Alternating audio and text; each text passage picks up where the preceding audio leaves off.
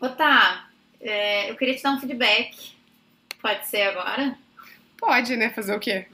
Então, tá, eu queria te dizer o seguinte, que hum, eu gostei muito da tua iniciativa de ter preparado um risoto, de ter se esmerado em fazer um risoto, mas eu acho que tu podia ter feito um risoto melhor, entendeu? Eu acho que tu podia ter prestado um pouco mais de atenção na receita, nos ingredientes, no tempo de cozimento, entendeu? Porque a tua capacidade de fazer um risoto melhor, eu acho que tá, existe em ti. Eu acho que tu deveria ter botado um pouquinho mais de foco e de atenção para conseguir entregar um, um risoto à altura da tua capacidade. Porque o risoto tava bom, mas podia ter sido melhor, entendeu? Era isso que eu queria te dizer sobre o teu risoto. Poxa, claro. Nossa, me pegou desprevenida aqui. Não sei nem o que dizer, meu. Tipo, essa hora, essa hora do dia recebendo um feedback desse, assim, meu. Mas. Não, mas eu tô falando isso pro teu desenvolvimento, tá? Pro teu crescimento, pra tu aprimorar o teu risoto, entendeu? Eu tô falando isso pro teu bem. Porque tu sabe, né? Assim, feedback é um presente. A gente dá pra quem a gente gosta, a gente dá pra, porque a gente se importa, né?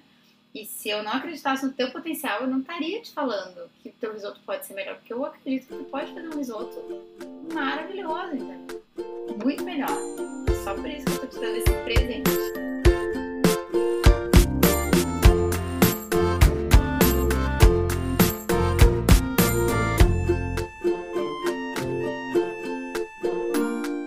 Então, né, gente, nosso papo hoje é sobre feedback, é esse presente ou essa falácia, essa mentira que sempre contaram pra gente que nas organizações de que feedback era uma coisa maravilhosa, que a gente deveria abrir o coração e aceitar e ouvir. Feedback é um presente. É um gift, presente que né? Odiei, Clarice. Você vem na minha casa, você come a minha comida e você ainda fala mal da minha comida, que foi feita com tanto carinho, tanto amor, tanta dedicação.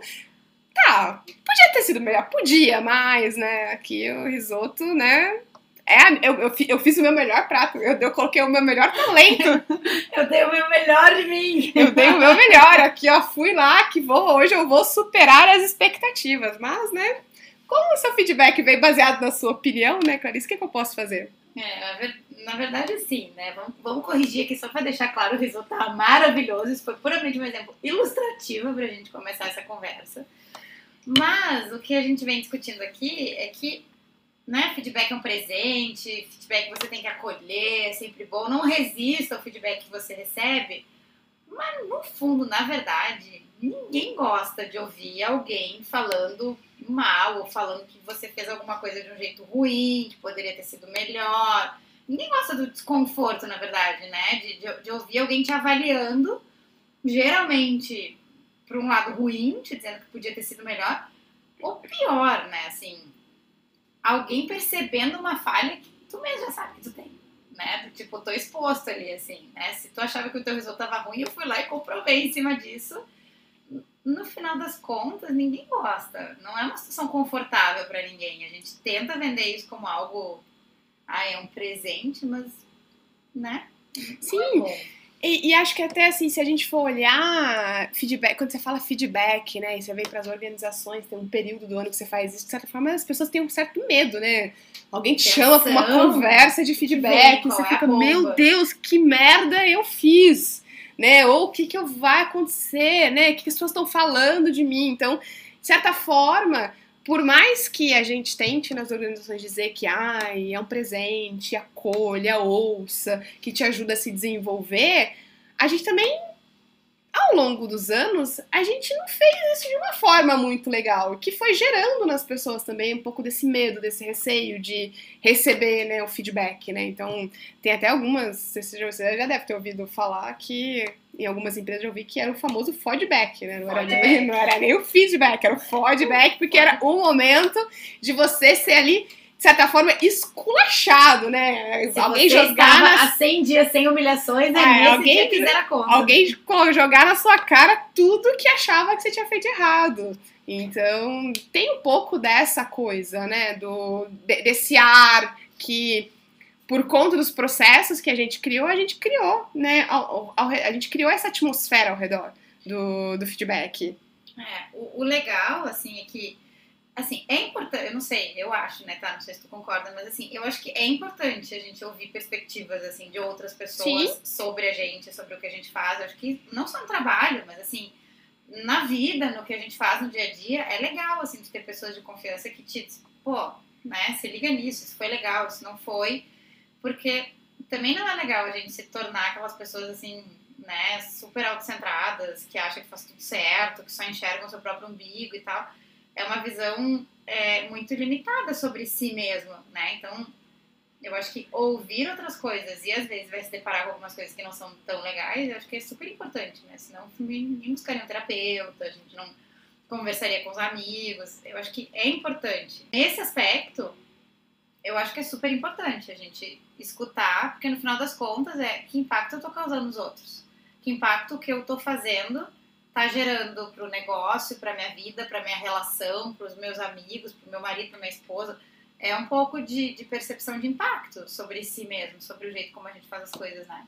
Sim, eu acho que quando a gente olha pro, pro termo, né, e para como ele é usado dentro das organizações, acho que assim é super importante. Acho que a gente feedback ajuda a gente quando a gente olha lá para o ciclo de aprendizagem, né, ele é o que ajuda a gente a sair do, do quadrante daquilo que a gente não sabe, que a gente não sabe alguma coisa, para um quadrante de de, de, de consciência, É. né? De, do que agora eu sei que eu não sei tal coisa e depende de mim fazer determinada coisa ou não para poder mudar isso. Então ele entra nesse Foi dada a luz à minha ignorância. ele entra nesse lugar, né? Na verdade, ele deveria entrar nesse lugar, mas na verdade, o que a gente vê ou acompanha, acho que desde que a gente entrou, né, no, no mundo de, de RH, é que ele vai para um lugar muito mais de qual é a minha opinião sobre você, né? Eu, eu, eu esqueço muitas vezes de trazer é, né, quando a gente tá olhando, inclusive quando a gente vai lá, que a gente tava conversando agora há pouco sobre conversas honestas e respeitosas e tudo, é que qual é o impacto que aquilo causou em mim, né? E não sobre o que eu acho que você deveria fazer, ou seja, qual é o, o, o resultado que eu esperava, que muitas vezes eu nem alinhei com você o que que era o meu a minha régua, né, de excelência ou não, e aí eu vou para esse lugar de que eu dou um feedback para você com base naquilo que eu esperava de você e que muitas vezes eu nem te disse que eu esperava isso. Isso que eu esperava. Então, na verdade, todo, todo feedback, ele é um julgamento, porque é, sou eu julgando sob a minha perspectiva é, o que eu acho que tu deveria ter feito, né? Sim. Então, ele não é, na verdade, primeira coisa, né, tu disse, ah, o que que eu- qual é a expectativa da entrega, né? Então, ele não é algo baseado em fatos e dados, ele não é algo factual, ele é só uma opinião Sim, né? É a minha percepção, é, é o jeito como eu avalio o outro. Então, é um, é um baita de um julgamento, no final das contas, né? Não é, um, não é um fato em si. Acho que isso pode ser um dos, um dos grandes problemas, assim, porque como é que alguém que tem uma percepção diferente, que carrega toda uma visão de mundo diferente da minha, tá avaliando algo sobre a perspectiva dela, sobre o que eu fiz e todo o empenho que eu coloquei, o tanto que eu me dediquei. Porque, vai dizer, muitas vezes, quando tu faz um negócio mal feito, tu sabe que tu fez um negócio mal feito. sim. Ninguém precisa te dizer que tu fez. Né? Você sabe, você, sabe, você sabe quando você poderia ter ido, colocado um pouquinho mais de esforço, que você poderia ter tido um pouco mais de cuidado, que você poderia ter feito alguma coisa. Tem o seu, o seu instinto te diz isso. É.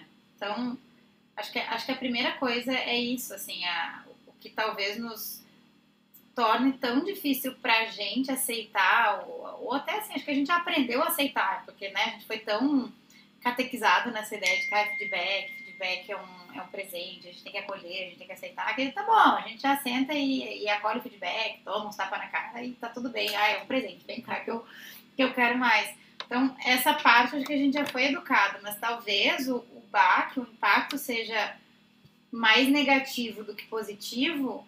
Por isso, porque no final das contas, a pessoa não está trazendo o impacto que eu causei ou o resultado que eu gerei, e sim uma percepção sobre o meu desempenho, que é uma percepção puramente dela, que ela não combinou comigo antes qual era a expectativa. Né? Não sei se já aconteceu contigo assim, mas eu já ouvi feedbacks do tipo assim, tá, mas eu não sabia que a pessoa estava esperando isso. Eu não sabia que era isso que era pra entregar. Por que, que a pessoa não me disse antes? Então, sim. Não, sim. é óbvio que a pessoa sai puta de um feedback desses, né? Sim, eu, eu acho que tem, tem, tem, tem uma história que eu gosto muito de contar, que é minha, pessoal, que eu já vivi numa, numa, numa vida passada. Na verdade, é, eu, eu ia dizer que, era, que eu tinha ouvido de uma amiga, né? Mas agora eu já ferrei com tudo. Uma amiga da minha vizinha. Uma amiga me contou isso que viveu no passado, mas teve. é, Essa amiga passou por uma empresa e um dia ela recebeu um feedback de que ela, tava, ela, tava- ela não estava se adequando muito à cultura, e um dos feedbacks que ela recebeu foi que ela, tinha, ela não tinha o hábito de anotar em reuniões, ela nunca deixou de entregar nada, mas ela recebeu feedback de que as pessoas reparavam que ela não anotava nas reuniões, então que era pra ela fingir que ela anotava. E aí, confesso que deu uma bugada, assim, porque fiquei pensando junto com a minha amiga que, cara, mas qual é o impacto disso na minha performance? Que eu deixei de fazer alguma coisa? Algum projeto não foi entregue? Ou eu tenho que fazer isso só porque as pessoas têm uma têm um, padrão de que geralmente as pessoas anotam uma reunião e uma pessoa que não anota uma reunião destoa das outras, né? Eu acho que tem, tem se eu não me engano, me- e me veio agora à cabeça, no, naquele documentário da Bene Brown do, no Netflix, e que tem uma, uma fala, que eu não, sei, eu não vou falar exatamente o que ela fala, porque eu cito e talvez nem seja lá que eu tenha Ah, ouvido. que tu E que talvez nem- E que né? talvez nem tenha sido lá que eu tenha ouvido, mas eu tenho essa memória aqui. Fonte duvidosa. Sempre. Comigo é sempre duvidoso, porque eu nunca sei onde eu li, não sei se tá nada, esqueço o nome de tudo. Mas que tem uma fala, se eu não me engano, que ela fala que assim, se você não estava nas trincheiras comigo, vivendo o que eu tava vivendo, não me venha dar um feedback. é alguma coisa assim, eu vou, eu vou achar depois disso. Mas tem uma parte do, do, do, do documentário que ela fala isso. E eu fiquei, realmente, como é que você pode dar, às vezes, um feedback pra alguém e se você não conhece a história que tá por trás? Porque você tá olhando com a sua lente, com o seu óculos, né? E com as suas expectativas, com as suas percepções. E que muitas vezes você não conhece o que tá por trás do outro. Né? Então, e, e até nas organizações a gente vai e a gente cria uma régua de avaliação, e aí você coloca as pessoas em cluster para poder calibrar, porque você acha que todo mundo quer aquele grupo de cargo, só que as Tem pessoas que têm ser bom na mesma coisa, tem que e, se e- na e- mesma coisa. e tem que entregar no mesmo nível. Só que daí você esquece de olhar para, opa, essa pessoa aqui tem um- uma atuação local, essa tem uma atuação global, essa aqui tem um nível de exposição X, essa tem um nível de exposição Y, essa aqui tem níveis de projetos ou complexidade da tarefa que é de um jeito, essa aqui tem outra. Só que você quer colocar todo mundo na mesma régua, porque todo mundo que na teoria. E aí, isso revela talvez um outro problema de RH que a gente tem aqui, é que às vezes a gente não sabe fazer descrição de cargo para poder botar as pessoas, nos, no, né, sentar as pessoas nas cadeiras certas. E que acho que você gera uma coisa que você fica com- tentando comparar as pessoas que são totalmente diferentes. E são incomparáveis. E E, são aí entra uma outra coisa, é, que é justamente assim, a gente. E, e isso é neurocientífico, assim, a gente consegue ser. A primeira ideia de excelência, né? E a gente consegue ser excelente em coisas que, em algum nível, a gente já performa bem, né? Isso é o podcast sendo gravado com vinho, minha gente, né? Alô, Brasil! Vocês Eu tô, eu, eu tô, eu tô tomando uma tá taça de vinho, gente, porque eu precisava de inspiração pra ter É, essa vocês conversa. podem- é, mas o que eu tava falando mesmo, então.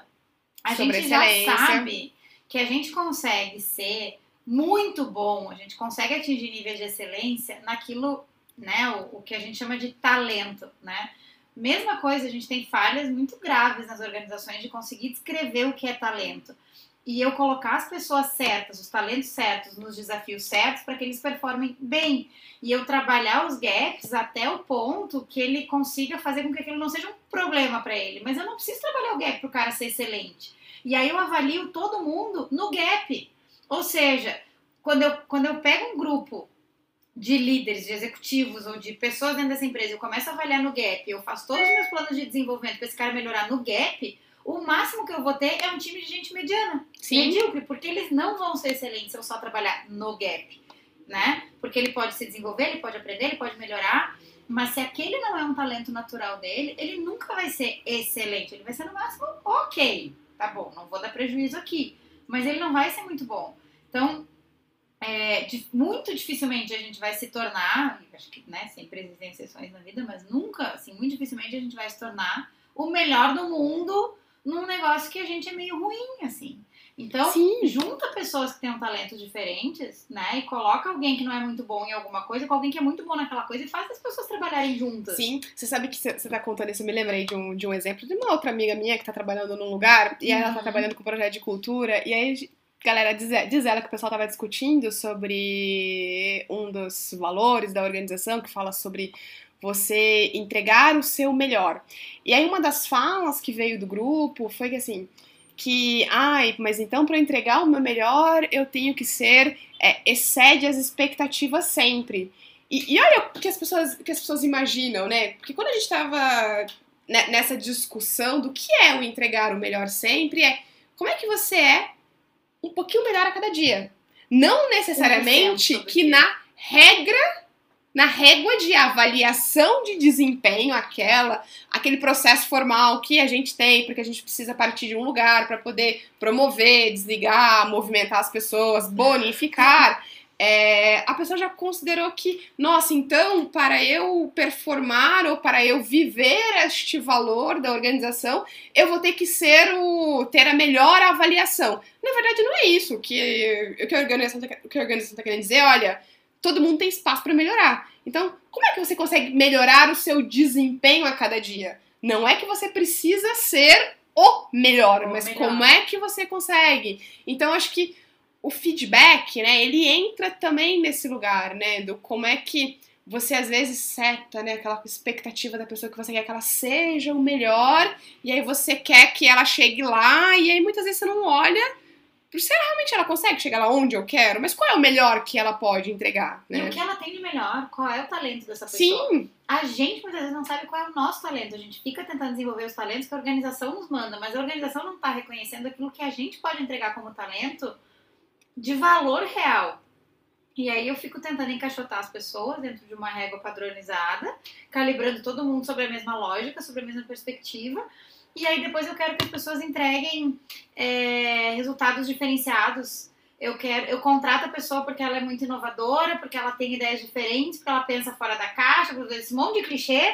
E aí depois eu boto ela dentro da caixa, porque se ela foge muito do padrão, é, ela não tá se adequando aqui ao que eu preciso que ela entregue. Aí eu começo a, a botar as pessoas num conformismo que suga o talento. sim. Acho que até vocês já perceberam que a Clarice que faz, traz a coisa da teoria, eu fico só causando, né? É, eu me lembrei, agora eu fico lembrando de histórias. E, e é engraçado, assim, que eu, eu já trabalhei numa organização que eu já fui punida porque eu mandei um e-mail pro CEO. E, aqui- e eu tô numa organização agora que o meu gestor me falou assim: Você já falou com o CEO? E eu virei, cara, mas eu posso falar com o CEO? Olha que absurdo. Na minha cabeça, eu falei assim, não, não podia, porque tem, né, sei lá, quantos layers acima de mim que eu não posso. Então, assim, Em alguma coisa criou dentro da tua cabeça a ideia de que tu não pode. Sim, e, e- e catando o lance, né? Ai, do, do potencial de você querer fazer alguma coisa e fazer as coisas acontecerem.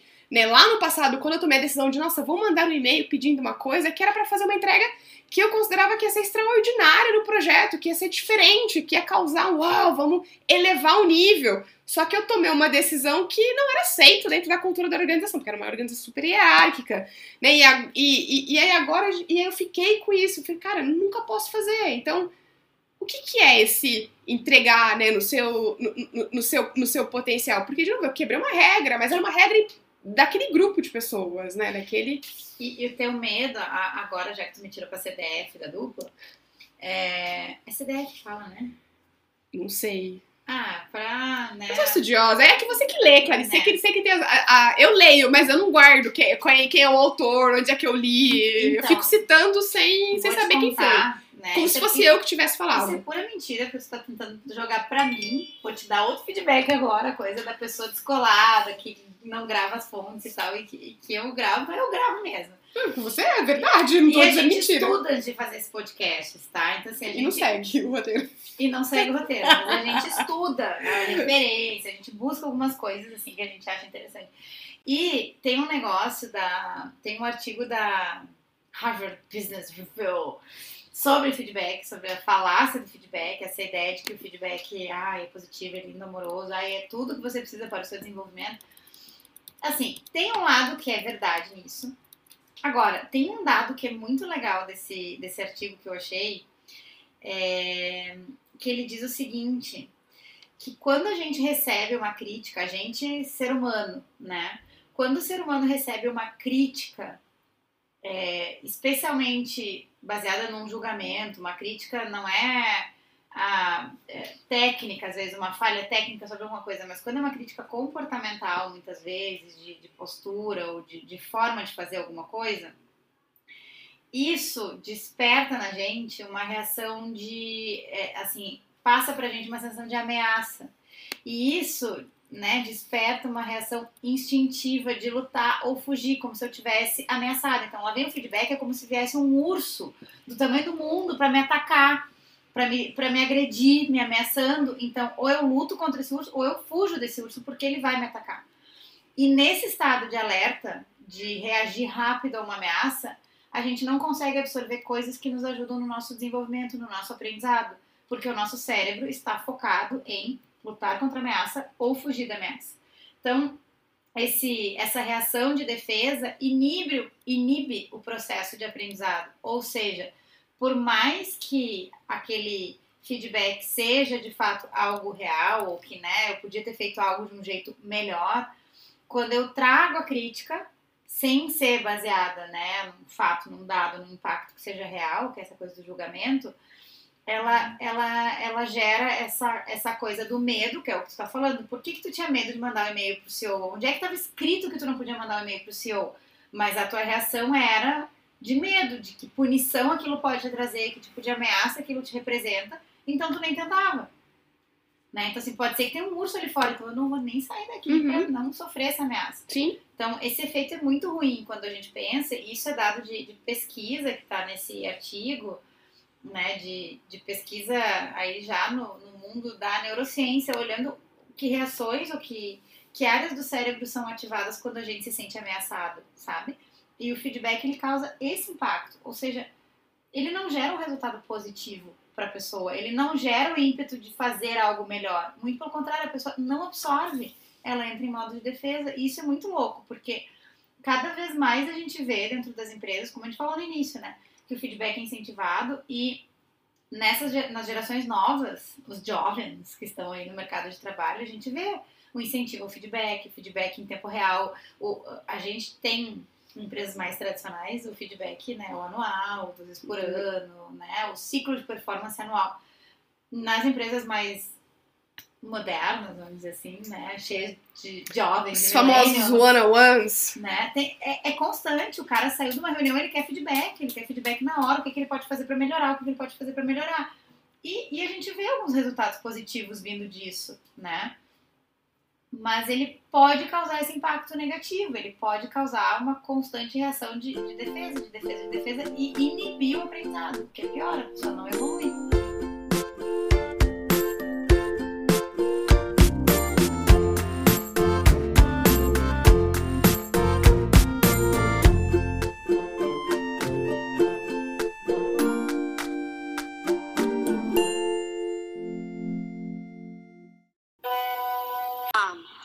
Fazendo a edição do, do podcast e ficou muito longo, meu, deu quase 50 minutos, então acho que eu vou cortar e aí a gente faz dois episódios. É, e aí, aproveitando a temática já da, do que a gente está falando nesse, nesse episódio, né? E agora no próximo. Cara, você fala demais, Clarice. Sério? A gente era pra ter um episódio de 20 minutos, meu. Você fala muito. A gente vai ter que arrumar um jeito de dar uma cortada algumas vezes, porque senão a gente vai daqui a pouco estar tá gravando documentário, não episódio de podcast, tá? Então eu vou fazer essa edição. É, e aí a gente fica com dois episódios, tá bom? Beijo.